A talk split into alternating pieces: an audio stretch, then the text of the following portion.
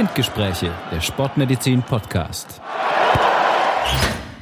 Liebe Hörerinnen und Hörer, herzlich willkommen zu einer neuen Folge unseres sportmedizinischen Podcasts Spindgespräche. Bevor ich diese Spezialfolge genauer anmoderiere, möchte ich mich zunächst mal bei allen Hörerinnen und Hörern bedanken. Wir haben jetzt fast 1000 Stammhörerinnen und Hörer. Das ist ein ganz großer Erfolg für uns in der kurzen Zeit. Und darüber freuen wir uns ungemein und hoffen, dass wir auch mit unserer neuen Folge Interesse wecken. Und die neue Folge heißt Sport und Schwangerschaft. Da weder unser Sportwissenschaftler Sebastian noch ich als angehender Internist hier ausreichend Expertise haben, haben wir heute einen speziellen Gast dabei. Das ist Dr. Nicole Kirstens. Sie ist die Ehefrau von Johannes und vertritt ihn heute und in der 40. Woche schwanger. Hallo Nicole. Hallo zusammen. Ja, da wir noch fachliche Expertise brauchen, haben wir heute einen weiteren Ehrengast. Und zwar ist es Frau Professor Dr. Katharina Hanke. Sie ist stellvertretende Klinikdirektorin der Universitätsfrauenklinik hier in Ulm und gleichzeitig auch Leiterin des Kinderwunsch- und Hormonzentrums Unife am Universitätsklinikum Ulm. Herzlich willkommen, Frau Professor Hanke. Ja, hallo, vielen Dank für die Einladung. Gerne, wir freuen uns sehr, dass Sie dabei sind. Und dann würde ich vorschlagen, wir starten einfach in unseren gewohnt lockeren Plausch über das Thema Schwangerschaft. Und vor der Schwangerschaft steht ja eigentlich erstmal die Befruchtung. Wir wissen ja aus der Sportmedizin, dass Sport eigentlich für die erektile Dysfunktion, also die mangelnde Stehfähigkeit des Mannes, schon mal positive Effekte hat. Aber wie ist das denn eigentlich bei Frauen? Gibt es denn da auch Daten, Frau Professor Hanke, wie sich Sport auf die Empfängnisbereitschaft, sage ich, einfach mal auswirkt? Ja, also tatsächlich ist es so, dass ähm, jetzt einfach Sport keinen Einfluss hat ähm, auf die Chancen, schwanger zu werden, wenn wir davon ausgehen, dass eine Frau normalgewichtig ist und moderaten Sport macht, ja. Und ähm, es ist aber schon so, dass die Daten zeigen, wenn sehr übergewichtige Frauen ähm, versuchen, schwanger zu werden, dass die davon profitieren, wenn sie Sport machen und dadurch gemeinsam mit der Ernährungsumstellung ähm, Gewicht reduzieren. Und da gibt es durchaus Situationen, wo Frauen da sind dann meistens noch andere Sachen der Grund, aber dass sie übergewichtig sind und häufig dann eine sehr unregelmäßige Periode haben oder vielleicht gar keine. Und wenn die es schaffen, nur fünf bis zehn Kilo, ähm, besser wäre fünf bis zehn Prozent quasi abzunehmen, ähm, durch Sport, dann weiß man, dass die Chancen auf eine Schwangerschaft steigen. Man okay. weiß aber auch, und das ist auch wichtig, dass exzessiver Sport dann möglicherweise die Chancen auf eine Schwangerschaft reduzieren. Das heißt, da geht es tatsächlich darum, moderate körperliche Aktivität, weil ähm, das wissen Sie ja auch, dass ähm, gerade so Athleten, die Leistungssport betreiben, gerade die Frauen, die sehr, sehr schlank sind, ähm, sehr viel Sport machen, dass die häufig auch keine Periode bekommen und dementsprechend bedeutet es häufig keine Periode, keine Schwangerschaft. Okay, kann man das denn prozentual, also was empfehlen Sie den Frauen denn da ganz konkret? Also sagen Sie fünf Prozent an Gewicht verlieren, wenn man jetzt da eine Tendenz dazu hat und dann steigt die Empfängnisbereitschaft um so und so viel Prozent, kann man das sagen oder ist es mehr so, ja, da kommen, kommen tatsächlich mehrere Sachen zusammen. Aber wir sagen schon, wenn der BMI ähm, über 30 ist oder deutlich über 30, dann lohnt sich das, ähm, auf ein Normalgewicht äh, oder ja, auf das Übergewicht letztendlich zu kommen. Also unter 30 wäre schon günstig.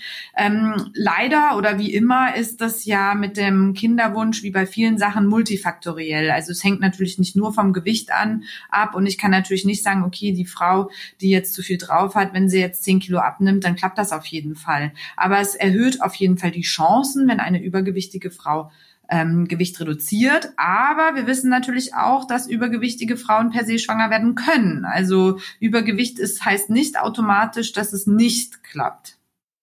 Also okay. im Prinzip beschreiben Sie einen regelmäßigen oder einen normalen Zyklus der Frau. Sobald der gegeben ist, ähm, kann man durch Sport nicht mehr viel dran ändern, oder? Genau. Das ist eine knackige dann, Antwort. Dann ja. ist es, Entschuldigung, dass ich unterbreche, dann ist es eher so, dass ähm, wenn der Zyklus regelmäßig ist, dass man dann eben sagt, aber da sind wir dann quasi schon den Schritt weiter, dass es auch günstig ist, mit einem BMI unter 35 in eine Schwangerschaft zu gehen, weil eine Schwangerschaft mit ähm, Übergewicht quasi ähm, schon viele Risiken mitbringt. Und dafür ist eben die körperliche Aktivität natürlich das A und O.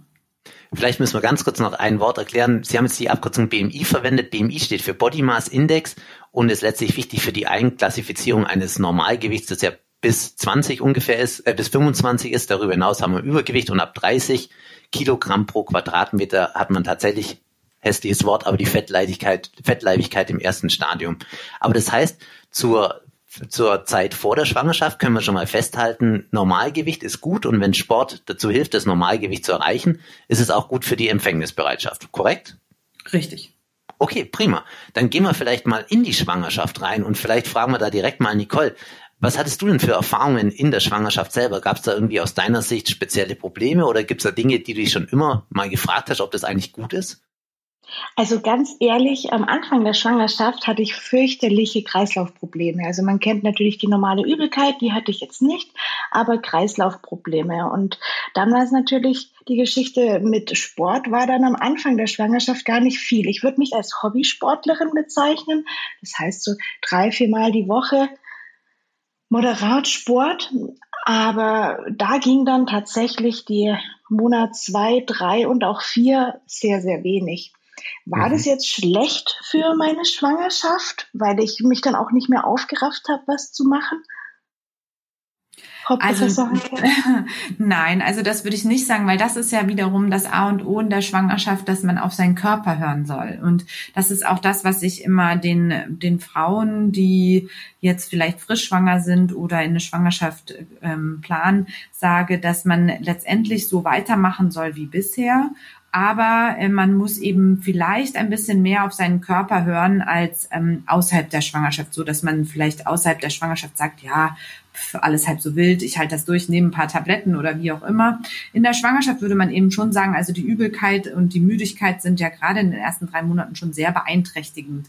Und ähm, wenn dann noch eine Berufstätigkeit dazukommt, wo man sich darauf konzentrieren muss, dann ist es besser, ähm, dann auch schlafen zu gehen, wenn der Körper den Schlaf braucht, weil das bringt dann auch nichts. Aber trotzdem heißt es, wenn man sich aufraffen kann zum Sport, dann lohnt sich das wie immer, ähm, weil man spricht ja heutzutage auch immer von dieser Epigenetik und da weiß man natürlich noch nicht, was alles einen Einfluss hat, aber da vermutet man schon, dass wie ähm, in allen Bereichen eben gerade diese moderate ähm, körperliche Aktivität, die Sie beschreiben, zwei bis dreimal die Woche, die Herzfrequenz etwas ansteigen lassen, über 30 Minuten etwa, dass das schon günstig ist. Aber auf Ihre Frage, falsch haben Sie damit nichts gemacht. Ähm, da ist es dann immer das A und O der Gewichtszunahme, weil wenn man natürlich vorher gut moderat Sport gemacht hat, ähm, nichts verändert und dann die ersten drei Monate auf dem Sessel liegt, so wie Sie sagen, ähm, dann geht das Gewicht ganz schnell in die Höhe und das soll es eigentlich in den ersten drei Monaten noch nicht tatsächlich. Sebastian, du hattest eine Frage. Ja, mich als äh, Sportwissenschaftler interessiert es natürlich, wie dann der ganze Sport aussieht. Jetzt hat Nicole ja schon gesagt, sie hat Moderatsport gemacht. Ähm, Erstmal an dich, Nicole, war das moderat auf dem Fahrrad oder warst du sogar joggen? Am Anfang der Schwangerschaft oder davor? Also, mm, am du? Anfang der Schwangerschaft. Also da habe ich kaum was gemacht. Da war ich auch, ich glaube, gar nicht mehr laufen, gar nichts mehr. Mhm. Also wirklich gar nichts. Spazieren ging noch, aber da ich eben auch noch berufstätig war nebenher, war es dann vorbei. Und ich habe dann tatsächlich drei Monate also gar nichts gemacht, ein bisschen Yoga. Mhm, da, äh, Professor Anke, da meine Frage. Ähm, gibt es denn, also jetzt ist es natürlich abhängig davon, wie sich die Frau fühlt. Aber kann man prinzipiell sagen, dass jetzt zum Beispiel Laufen besser, äh, schlechter ist wie Fahrradfahren? Sollte man eher Fahrrad fahren? Oder könnte man sogar laufen gehen, wenn man es schon davor gemacht hat, wenn man schon fit war und jetzt keine großen Probleme hat am Anfang der Schwangerschaft? Nein, also es spricht wirklich gar nichts dagegen, weiter laufen zu gehen, wenn man sich danach fühlt. Ja, ähm, auch das ist immer ganz wichtig, wenn eine Frau ähm, jede Woche 10 bis 20 Kilometer gelaufen ist und dies mit dem positiven Test abrupt aufhört, ist das sicherlich ungünstiger für die allgemeine Lebensqualität der Frau, als wenn sie ähm, das weiter fortführt. Eine gesunde Schwangerschaft hält ähm, sehr, sehr viel aus und dieser ähm, laufende Prozess, dieses Jogging auf dem Asphalt oder irgendwo, das stört die Gebärmutter nicht. Also da muss man sich überhaupt keine Sorgen machen. So eine Schwangerschaft sitzt sehr fest und ähm, da muss schon sehr viel Erschütterung passieren, dass die Schwangerschaft nicht hält. Aber ich empfehle den Frauen auch immer, wenn sie noch nie joggen waren, ist es nichts, was man in der Schwangerschaft beginnen sollte. Was sollte man denn in der Schwangerschaft beginnen, wenn man tatsächlich sagt, gut, ähm, ich möchte jetzt da was machen und nehme das zum Anlass? Gibt es da was, was Sie empfehlen können? Ja, ich denke, dann ähm, ist es auch wieder was, was eben ja Freude macht. Man kann schwimmen gehen, man kann ähm, ja walken, Fahrrad fahren. Das sind dann sicherlich Sachen, die vielleicht günstiger sind. Ähm, tatsächlich würde ich dann das Joggen nicht unbedingt empfehlen, weil man das ja auch nicht die ganze Schwangerschaft über wahrscheinlich machen kann, weil irgendwann stört mhm. der Bauch doch. Und schwimmen gehen kann man wahrscheinlich die gesamte Schwangerschaft über. Fahrradfahren kann man auch sehr lange, ähm, wenn man keine Sturzangst hat. Also von daher ähm, würde ich das doch empfehlen, solche ja eher moderaten äh, Sportarten auszusuchen. Ja. Ähm, Professor, Hanke, was sagen Sie denn zu Krafttraining? Also wir reden jetzt von Ausdauersport, wie Schwimmen, Fahrradfahren, Laufen am Anfang der Schwangerschaft. Aber was sagen Sie denn zu Krafttraining? Für mich hatte ich immer noch so im Hinterkopf, ja, nicht mehr als fünf Kilo heben. Aber gilt es auch am Anfang? Also in den ersten drei Monaten muss man da sich überhaupt nicht zurücknehmen. Ja, auch da gilt wieder, wenn man vorher ähm, immer Krafttraining gemacht hat oder ich hatte auch mal eine ähm, ja entfernte Bekannte, die hat Aerobic gemacht im Fitnessstudio und so. Die hat das die ganze Schwangerschaft über gemacht. Also letztendlich ähm, Krafttraining ist überhaupt gar kein Problem. Arme, Beine sowieso nicht. Irgendwann, ich sag mal ab der 16., 18. Schwangerschaftswoche ähm, ist es mit dem Bauch Bauchmuskeltraining Training nicht mehr so ähm, effektiv und auch nicht mehr so günstig. Aber das ist eben das, was ich meine mit auf den Körper hören, weil der Körper einem selber schon sehr leicht bemerkbar macht, was eben nicht mehr so gut geht. Und man kann natürlich trotzdem noch den Bizeps am Arm, also den Hauptmuskel da am Armbeuger trainieren oder auch die Beinstrecker. Ähm, solange eben die Bauchpresse wäre jetzt das, was man vielleicht nicht unbedingt trainieren sollte aber auch nicht mehr so gut trainieren kann. Und von daher ergibt sich das in der Regel von selber. Sebastian, was hat denn, was hat denn sportlich deine Frau in der Schwangerschaft gemacht? Gab es da Unterschiede jetzt über die Zeitdauer betrachtet? Also meine Frau hat auch am Anfang, ich glaube, ihr ging es auch noch ganz gut. Ähm, es waren aber dann auch so. Phasen. ja, ja, wenn, das ist ja jetzt schon ein bisschen her, das ist ja schon zwei Jahre her. Aber wenn ich jetzt mich mal nochmal so zurückerinnere, es waren immer so Phasen dabei, wo es ja richtig schlecht ging und dann waren es Phasen dabei, wo es ja annähernd gut geht. Und da ist sie dann aber auch immer rausgegangen und sie war immer gerne spazieren und das hat sie immer gern gemacht und auch weiterhin gemacht. Jetzt Joggen war nämlich auch nicht möglich, weil sie Probleme hatte am Knie, aber mit ähm, oder das Spazierengehen war sehr angenehm und was ich auch immer angenehm fand, ist so dieses äh, lockere Krafttraining. Ähm, wir hatten es ja gerade zum Thema, sie hat auch noch auch mit so leichten Hanteln dann auch die Übung gemacht, gerade für die Armmuskulatur. Das war eigentlich nie ein Problem. Dann konnte sie auch gut immer so Übungen machen für die Beine mit, äh, ich sag mal, Kniebeugen oder Ausfallschritte. Das war eigentlich auch nie ein Problem. Oder Stützübungen.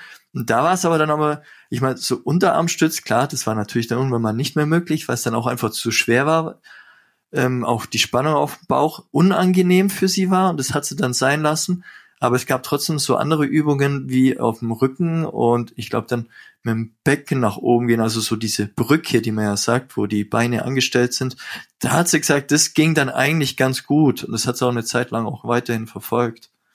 Ja, aber das würde ich sagen, ist doch genau richtig. Das machen, was, womit man sich wohlfühlt. Und das ist das, was ich meine. Die Frauen merken sehr schnell, dass das eben nicht mehr geht mit der, ähm, mit dem, ähm, ja, was Sie gesagt haben, dieses, äh, diese Beinstü äh, diese Brücke oder diese Plank oder wie auch immer ja, man genau, das nennt, Plank. das geht eben nicht mehr so gut, weil das ja auch hauptsächlich die Bauchmuskeln sind, die damit angespannt werden.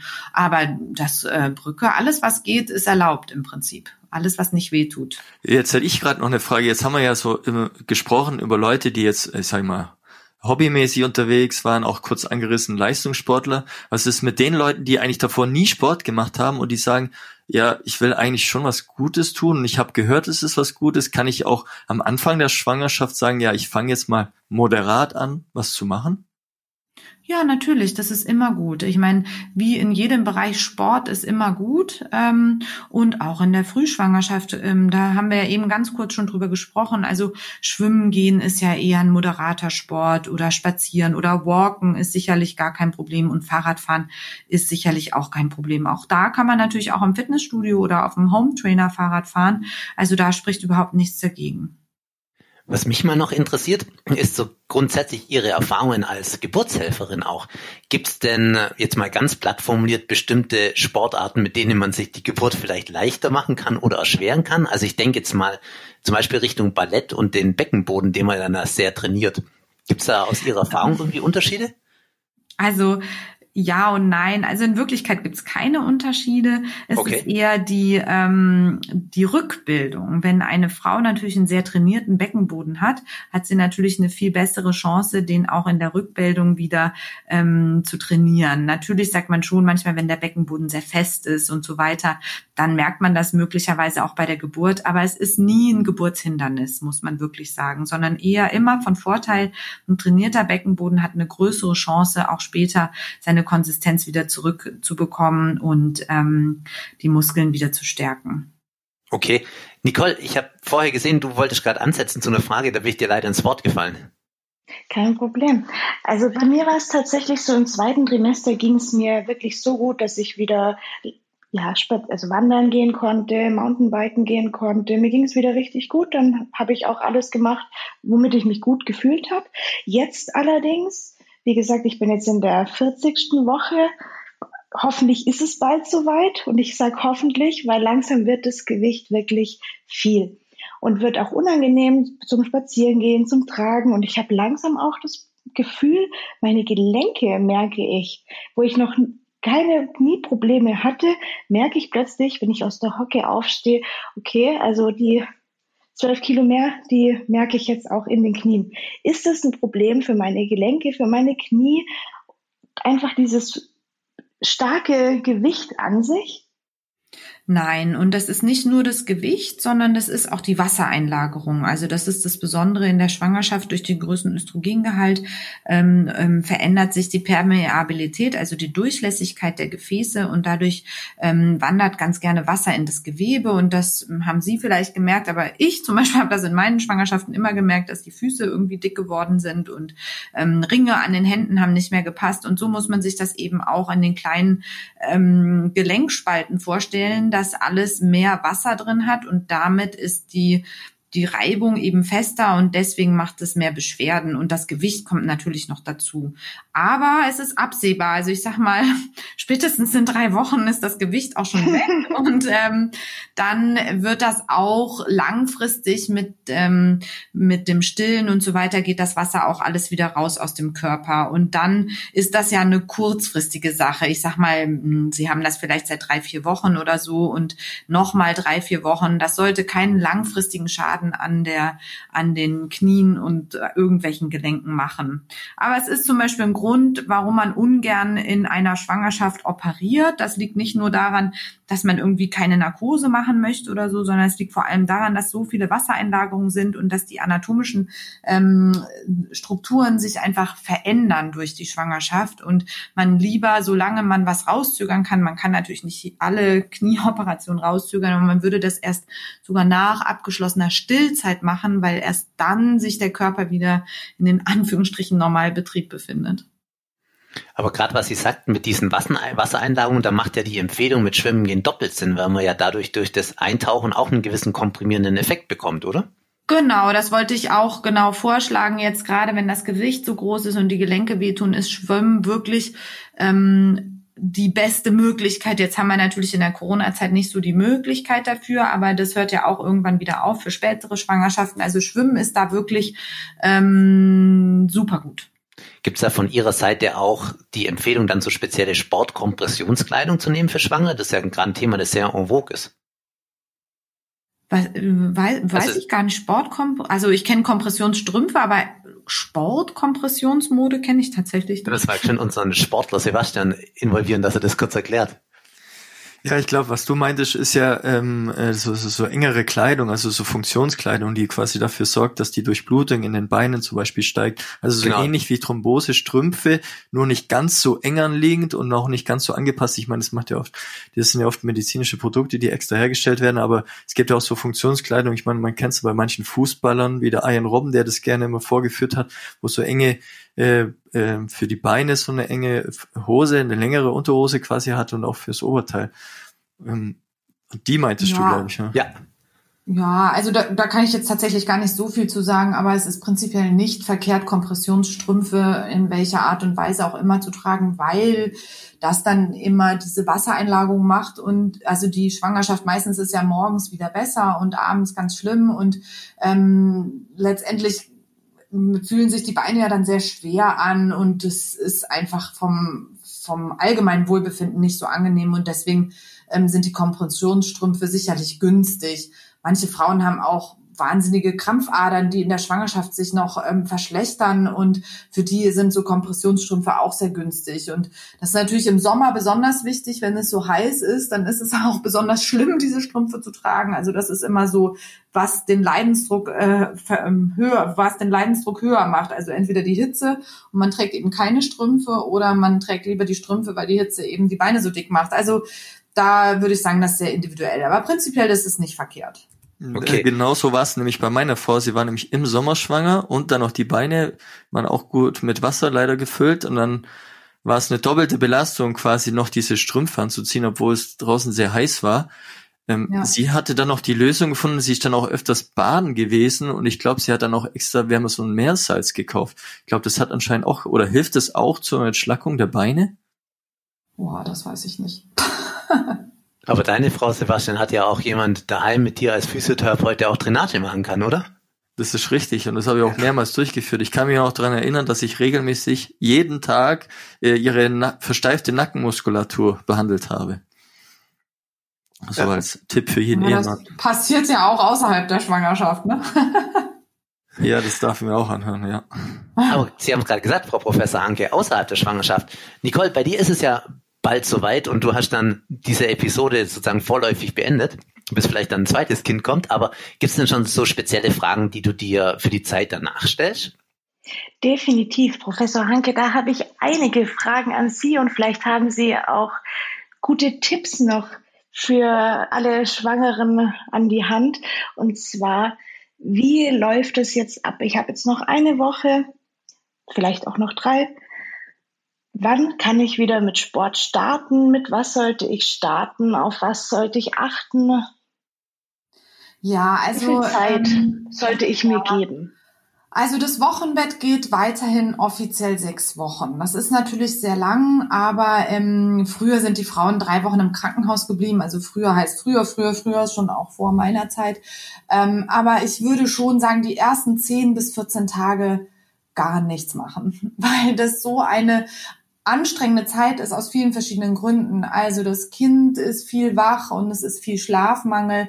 Dann ähm, gibt es halt diesen Wochenfluss, der sehr unangenehm ist. Ähm, dann ähm, möglicherweise ist was verletzt an, an der ähm, an der an dem Damm, so dass ähm, auch das Sitzen nicht so angenehm ist. Also die ersten 10 bis 14 Tage würde ich persönlich sagen, einfach nur laufen lassen und gucken, was passiert, weil man überhaupt nicht planen kann. Man weiß nicht, wie ist das Kind, was ist das für ein Kind, wie entwickelt sich die äh, Tag-Nacht-Rhythmik, ähm, wie entwickelt sich die Rückbildung und so weiter. Also tatsächlich würde ich dann nicht viel machen. Aber nach zwei bis drei Wochen lohnt sich auf jeden Fall und ähm, mit der Rückbildung zu beginnen und jetzt zum Beispiel bei uns im Krankenhaus, wenn sie bei uns entbinden, kommen auch in der Regel Physiotherapeutinnen vorbei und zeigen so ein paar Methoden oder ähm, Übungen, die man machen kann. Und nach drei, vier Wochen kann man damit auf jeden Fall schon so langsam anfangen. Also ähm, den Beckenboden zusammenkneifen und solche Sachen. Aber die echte Rückbildungsgymnastik, und das lohnt sich aber auch, sich da zu erkundigen, Hebammen bieten das an oder ich glaube, die Elternbildungsstelle bietet das auch an. Ich weiß natürlich nicht, wie das jetzt zu Corona-Zeiten ist, aber das ist auf jeden Fall sinnvoll und empfohlen und dann ab sechs bis acht Wochen. Da sollte man auf jeden Fall damit anfangen und das ist auch der Zeitpunkt, wo man wieder ähm, gut Sport machen kann in den ersten, ich sag also die ersten zwei Wochen nix und zwischen Woche drei und vier kann man auch wieder moderat anfangen. Da kommt es dann immer drauf an, ist noch Wochenfluss da oder nicht, weil wenn Wochenfluss da ist, ist Schwimmen und so eigentlich nicht empfohlen. Ähm, aber spazieren gehen, das ergibt sich in der Regel von selbst, weil man will mit dem Kind ja auch an die frische Luft. Also lohnt sich mit dem Kind wirklich jeden Tag eine Stunde und wenn es zweimal eine halbe Stunde ist, rausgehen und sich zu bewegen. Und das wäre dann die moderate Bewegung, die auf jeden Fall Sinn macht. Aber auch, wie gesagt, wirklich die ersten sechs Wochen auch weiterhin auf den Körper hören. Das ist eine, ich sag mal, physisch wie psychisch sehr anstrengende und labile Phase. Mhm. Sie haben gerade Und welchen Sport ja. würden Sie empfehlen? Also jetzt nach die ersten zwei Wochen gar nichts, dann moderat spazieren gehen und dann vielleicht nach zwei Monaten wieder einsteigen mit Laufen, Fahrradfahren, wenn man das, das davor eben schon gemacht hat. Genau, das, was man vorher auch gemacht hat. Also wirklich, ähm, ähm, wenn man immer ins Fitnessstudio gegangen ist, kann man das wieder anfangen und dann merkt man ja auch, also die Schwangerschaft und auch die, also das sind ja schon zwei, drei Monate oder fünf Monate, wo man sich eher wenig bewegt hat und man wird merken, man muss erstmal wieder den, das Fitness, die Fitness aufbauen, die man vor der Schwangerschaft hatte. Das geht nicht von 0 auf 100. Das heißt, da auch wieder langsam anfangen. Wenn man joggen möchte, kann man joggen gehen. Ähm, wenn man sich von der Rückbildung gut fühlt, ist das gar kein Problem. Fängt man eben wieder langsam an. In der ersten Woche 20 Minuten, dann halbe Stunde und so wie immer. Oder man fährt wieder mehr Fahrrad oder geht auch wieder schwimmen. Also da ist wirklich Kreativität und das, was zu der Persönlichkeit passt. Das ist total egal. Sebastian, was hast du deiner Frau für einen Trainingsplan gemacht nach der Schwangerschaft? Ich muss jetzt ehrlich sagen, ähm, dass sie selber oft gesagt hat, wann sie eigentlich Sport machen will und wann nicht, weil ich sage mal, die ersten Wochen, äh, wie wie es äh, Frau Professor Hanke gesagt hat, sind nicht so einfach, weil das ist so eine Konstellation, die müssen sich erstmal finden. Also ich meine, das Kind und die Eltern und die Bedürfnisse des Kindes, die sind halt den ganzen, also alle 24 Stunden einfach mal manchmal vonnöten. Und da ist man mal froh, wenn man überhaupt sich mal hinlegen kann. An Sport mag man erstmal gar nicht denken, sondern eher mal dran, sich auszuruhen. Und dann, also wirklich so nach diesen, nach drei, vier Wochen, da hat sie dann angefangen und es war dann spazieren gehen war so das erste, was ganz gut war und es war das, ich glaube beim ersten Mal sind wir wirklich nur ums, um die, um den Block gelaufen und da war, das hat schon mal gereicht. Und das hat sie dann immer kontinuierlich gesteigert und das von Woche zu Woche immer ein bisschen mehr. Und mit Krafttraining, das war dann eigentlich erst, ich glaube, so sechste, siebte Woche, wo sie dann mal angefangen hat, was da zu machen. Aber das war am Anfang, da habe ich sie auch, oder wir haben es halt so uns beschlossen, es so zu machen, dass wir auf ihren Körper gehört haben und da war am Anfang, das waren fünf Minuten vielleicht. Und die haben wir dann immer langsam gesteigert und jetzt macht sie wieder regelmäßig ihren Sport eigentlich. Mhm. Aber das ist ja wirklich perfekt so, ja. Ja, aber es ist schon erstaunlich, wie sich auch die Wahrnehmung dann verändert. Also ich denke, man bekommt auch eine ganz andere Körperwahrnehmung und bei mir war es auch immer so, ich hab, war nie der große Spaziergänger. Spazier, spazieren gehen habe ich immer als Zeitverschwendung betrachtet, wenn man auch laufen gehen kann. Warum denn dann spazieren gehen? Und seitdem ich schwanger bin, ist es eine ganz andere Geschichte. Da gehe ich gerne spazieren und ist sogar mittlerweile auch anstrengend durch die Gewichtszunahme. Aber es verändert sich schon auch viel in der Wahrnehmung und auch in dem Bedürfnis, was man gerne an Sport machen möchte. Mhm. Ja, ich habe mal noch eine ganz andere Frage. Ich stehe dazu, ich lese manchmal so, so Klatschnachrichten am, am, am Telefon oder auch am Computer. Und da ist mir neulich Lena Gerke aufgefallen. Jetzt nicht nur wegen ihrer Optik, sondern auch, weil die ja erst vor kurzem entbunden hat. Und dann ist ja oft so bei den, bei den Topmodels oder den Prominenten, dass die gefühlt entbinden und am nächsten Tag schon wieder eine Top-Figur haben. Also dieser berühmte After-Baby-Body. Und man hat ja schon das Gefühl, dass da viele Frauen auch unter sich unter Druck gesetzt fühlen. Wie ist denn das aus Ihrer Perspektive, Frau Professor Hanke? Sehen Sie das kritisch oder gibt es das überhaupt, dass man schnell so ein After-Baby-Body bekommt für den Otto-Normalverbraucherin? Wie schätzen Sie das ein? Das ist Schwierig, ja? eine Frage mit äh, vielen Nebenfragen, weil das eine ist ja der psychische Effekt. Und das ist ja immer so mit den Topmodels, wenn die so toll aussehen, denken unsere jungen Leute, dass sie auch so, so aussehen wollen. Und ja. da steckt ja sehr viel harte Arbeit dabei. Heidi Klum war ja auch so eine, die das ähm, ja, genau. perfektioniert hat, ähm, diesen Top-Körper ein, zwei Wochen danach. Also das kann man tatsächlich nicht wirklich empfehlen, weil das ist so, ähm, die ersten 10, 14 Tage sind einfach der Oberhammer, ja. Und ähm, ich denke, dass Heidi Klum schon sehr viele Helfer auch hat oder hatte und auch Trainer an der Seite, die aufgepasst haben, ähm, dass sie die richtigen Übungen macht, weil da muss man schon auch ein bisschen gucken, weil man sollte nicht gleich mit Bauchmuskeltraining anfangen, weil sonst drückt man ja im Endeffekt nur den Beckenboden nach unten. Mhm. Ich denke, dass sie oder auch die, ich kenne die Gerke jetzt nicht, aber dass die auch Trainer dabei hatte und so weiter. Ähm, für die Otto Normalverbraucherin, wenn ich das so sagen darf, kann ich das eigentlich nicht empfehlen und ist auch nicht entstrebenswert. Ähm, das setzt immer diesen Druck wieder vor dieser perfekte Körper. Ähm, ja, das ist jetzt Psychologie oder wie auch immer. Ähm, das ist ja das ganze Social Media Thema letztendlich. Ja, das ist ein weites Feld. Und jetzt mal ganz ehrlich, Photoshop, Achim, Photoshop. Gibt's, gell? Habe ich auch schon gehört, ja. das, nee, du ganz ehrlich, die neuen Handys, die legen da Filters drüber, da siehst du tipptopp okay. Make-up, alles aus. Also, ich glaube, es gibt auch noch Hoffnung für mich. Ja. Ohne, ohne Training Hypertrophie zu zeigen. Ja, aber ich finde es auch ein interessanter Punkt. Also wir hätten uns das damals niemals vorstellen können, jetzt direkt nach dem, nach dem Entbindungstag dann wieder anfangen zu, mit Sport zu machen, weil du bist eigentlich die ganze Zeit mit dem Kleinen beschäftigt. Und da brauchst du echt mehrere Hände, dass du dann noch sagen kannst, ja, jetzt habe ich eigentlich die, die Muße oder die Lust, jetzt was zu machen, weil du bist so beschäftigt und dann noch Sport zu machen, also ich weiß nicht, also ob es ja auch gut wäre. Ich meine, dir, du wirst ja natürlich auch irgendwo eine Erholung haben und die Erholung kriegst du ja eigentlich nur dann, wenn sich jemand ums Kind kümmert. Und wenn du noch stellen willst, dann musst du ja eigentlich auch immer dafür bereitstehen. Also ich stelle mir das sehr schwierig vor, deswegen sehe ich das auch ein bisschen skeptisch, aber ja, wie die das dann schaffen, so auszusehen, ist eine gute Frage. Mit ja, die haben auch ein ganzes Team um sich rum. Jetzt mal ganz pragmatisch. Ich habe die letzten Wochen, seitdem ich nicht mehr arbeite, habe ich organisiert und gemacht, damit ja genug Essen in der Tiefkühltruhe ist und so weiter, damit wir danach auch Zeit haben für uns. Weil die Zeit danach stelle ich mir schon momentan sehr stressig vor. Ich denke auch, die ersten zwei Wochen, wie wir jetzt schon mehrfach gesagt haben, ist da nichts mit Sport und wieder gut ausschauen. Jetzt mal ja, ganz bodenständig. Das wird nun mal anstrengend und dann äh, sollte man sich auch mit sowas überhaupt nicht stressen. Ja. Warum auch?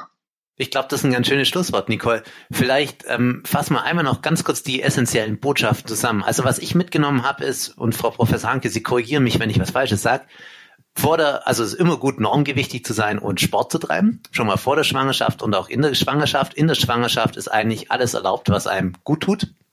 Insbesondere moderates Ausdauertraining. Und hinterher, die ersten zwei Wochen nach Entbindung sind eigentlich eher oder mehr, mehr oder weniger Sporttabu. Und dann tastet man sich langsam wieder ran und darf eigentlich das machen, was man vorher gemacht hat und nach eigenem Wohlbefinden das Training und die Intensität steuern. Ist das korrekt?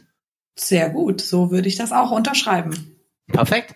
Dann sage ich an dieser Stelle schon mal herzlichen Dank an Sie, Frau Professor Anke, und an dich, Nicole, dass ähm, Sie und du euch bereit erklärt habt, diese Folge zu begleiten und hoffe, dass wir viele Fragen der Hörerinnen, in dem Fall vermutlich, aber auch vielleicht manche Hörer, beantworten könnte. Wir freuen uns natürlich, wenn wir Kommentare bekommen oder auch Anregungen. Wir können gern auch mal noch eine Folge machen, wenn Sie zur Verfügung stehen, Frau Professor Hanke, wo wir nochmal über Leistungssport und Schwangerschaft reden oder andere Ideen. Das sind wir jederzeit offen mhm. und freuen uns, wenn ihr da Kommentare schreibt und uns natürlich nach wie vor abonniert. Und ansonsten vielen Dank und bis zum nächsten Mal bei Spindgespräche. Tschüss. Ciao. Tschüss. Ciao.